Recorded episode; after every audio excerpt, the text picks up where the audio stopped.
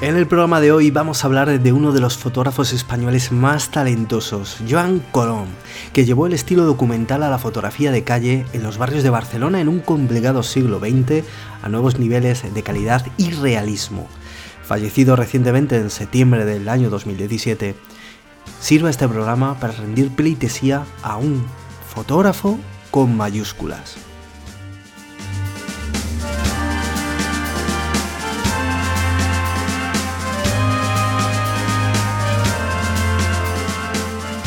Hola a todos, mi nombre es Robert, me encontraréis diariamente en mi perfil de Instagram arroba en mi página web robertomasfoto.com y en mi canal de YouTube. Todos los enlaces los encontrarás en la web o en las notas de este episodio. Te recuerdo que están ya disponibles las fechas de mis talleres prácticos de fotografía para febrero y marzo en ciudades como Zaragoza, Madrid, Barcelona, Pamplona o Bilbao. También están disponibles los cursos online en el apartado correspondiente de mi página web, así que os invito a entrar en robertomasfoto.com y reservad plaza en uno de los grupos para aprender y disfrutar juntos de la fotografía. Esta serie de podcasts relacionados con los grandes maestros de las fotografías se me ocurrió a partir del canal de YouTube. Iré referenciando vídeos según el autor para que podáis ver fotografías del mismo que espero completen la experiencia sonora de este programa, ya sabéis, más pensado para escuchar y sentir que para ver. Un momento de silencio, un momento de puro respeto y más si os gusta la fotografía de calle o la fotografía documental, porque vamos a hablar de uno de los grandes, de los grandes de verdad, Joan Colón.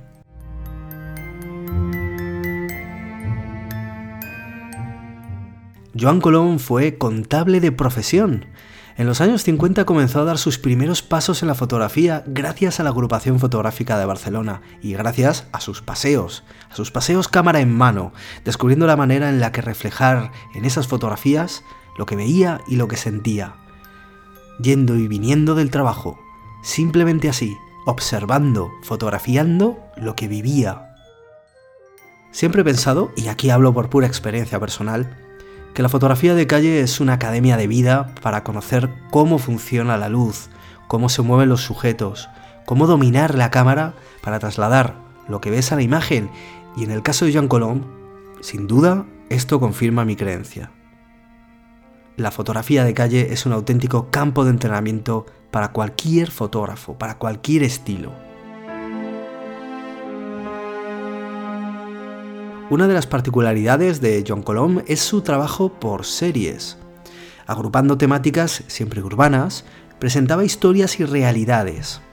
Todo ello le llevó a viajar a París junto a otros fotógrafos eh, que entendían el trabajo de la misma manera, inspirados por grandes del momento como Gattier-Bresson o Catalá Roca. Su forma de fotografiar realmente era muy, muy, muy interesante. En unos tiempos en los que nos quejamos de que todavía haya cámaras de fotos que no incluyan pantallas reclinables o táctiles, Joan Colón disparaba de todas las maneras inimaginables, considerando las limitaciones de las máquinas de entonces. De hecho, el disparo discreto desde la cadera lo hizo realmente famoso en su momento, ya que a la pérdida de esa capacidad compositiva ganaba discreción y un punto de invisibilidad que le permitía trabajar en lugares, diríamos, conflictivos, marginales, sin que nadie notara su presencia.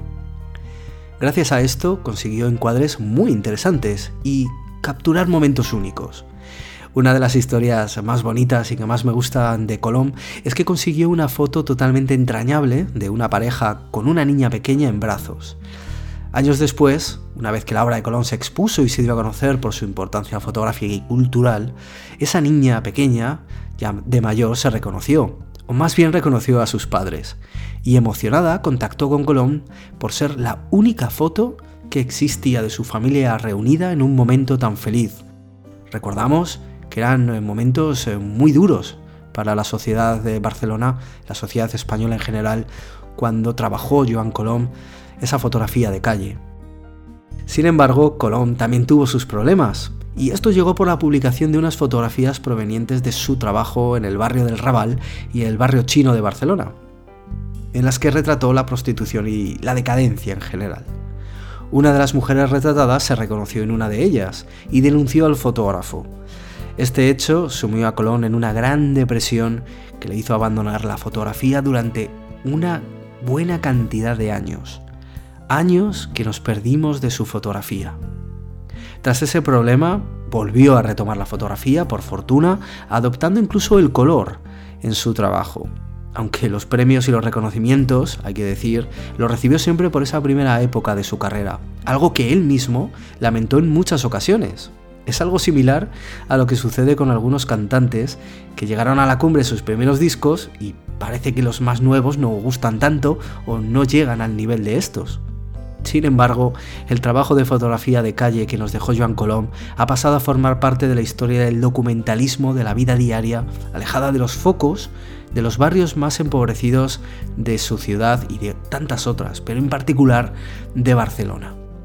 Su trabajo en las calles, su forma de disparar, su estilo, su gran capacidad de selección, su talento, sin ninguna duda, Joan Colom, un fotógrafo digno de recordar y digno de estudiar.